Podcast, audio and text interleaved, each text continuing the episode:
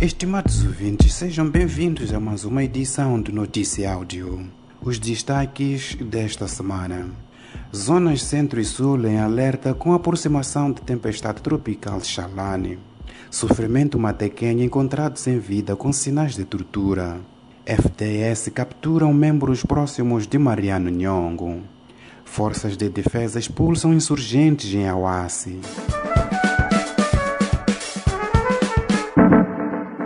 As zonas centro e sul poderão ser assoladas pela tempestade tropical Chalane, que está a caminho da costa moçambicana, cuja porta de entrada deverá ser entre os distritos de Moanza e Buzi, muito próximo de Dondo e Beira, na madrugada de quarta-feira. Epicentro do ciclone passará pelo distrito de Nhamatanda e na tarde do mesmo dia atingirá a província de Manica, entrando pelo distrito de Gondola, afetando posteriormente os distritos de Makati e Sussundenga, antes de entrar no Zimbábue na madrugada de quinta-feira.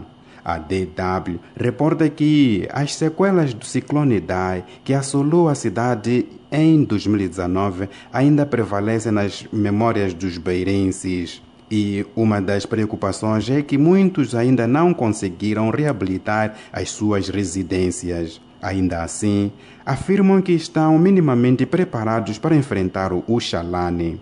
De acordo com Forcon, a previsão pessimista é que o ciclone Xalane venha afetar mais de 4 milhões de moçambicanos, 6 mil escolas e 550 centros de saúde.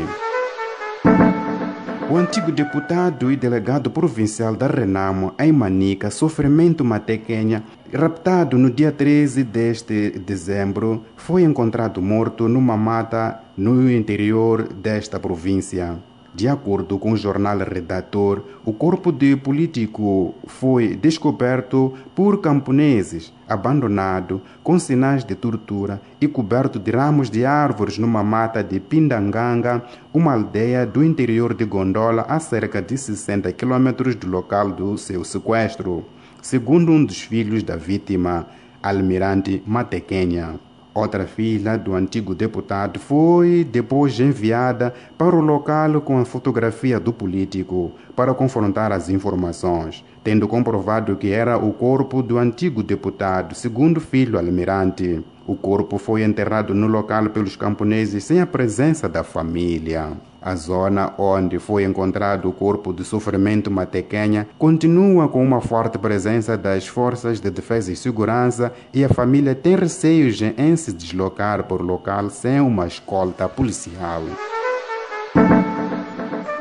As forças de defesa e segurança capturaram três homens próximos do líder da junta militar de Renamo, Mariano Nhong, um dos quais seu ajudante de campo, anunciou na semana passada o presidente Nhosi. De acordo com a Lusa, os homens armados foram capturados depois de terem atacado no dia 11 de dezembro, sem vítimas, a viatura do Instituto Nacional de Estatísticas em Mussurize, província de Manica. Segundo o presidente Nunes, os três homens capturados confessaram que fazem parte do grupo dissidente da Renam, acusado de protagonizar ataques armados no centro de Moçambique. Entretanto, no domingo passado, o representante do secretário-geral das Nações Unidas em Moçambique, Mirko Mazon, disse que Mariano Nhongo se manifestou disponível para negociar. As forças de defesa e segurança atacaram na semana passada um grupo de insurgentes que, desde agosto passado, estava posicionado em Awas, no distrito de Mocimboa da Praia, província de Cabo Delgado. No combate de Awas, Fontes militares explicaram à Carta de Moçambique que foram abatidos 31 terroristas e morreram 6 militares, estando neste momento a recuperar os outros 16 elementos das FDS feridos nos combates. As forças garantiram que a OAS já se encontra sob controle das FDS e que está sendo montado um quartel militar naquele importante ponto estratégico da província de Cabo Delgado. Na região de Awassa encontra-se instalada a subestação elétrica que alimentava os distritos de Moeda, Nangade, Palma e Mocimboa da Praia. Entretanto, desde agosto, altura em que esta infraestrutura foi vandalizada pelos terroristas, os distritos em questão tiveram de encontrar outros meios para a iluminação. Esta foi mais uma edição de Notícia Áudio produzido pela Plural Mídia e distribuída com Chipalapala.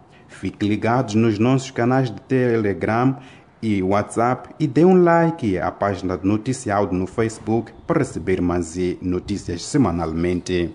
Fique atento à próxima edição. Resumo informativo, produzido pela Plural Mídia e disseminado pela plataforma Chipalapala. Pala.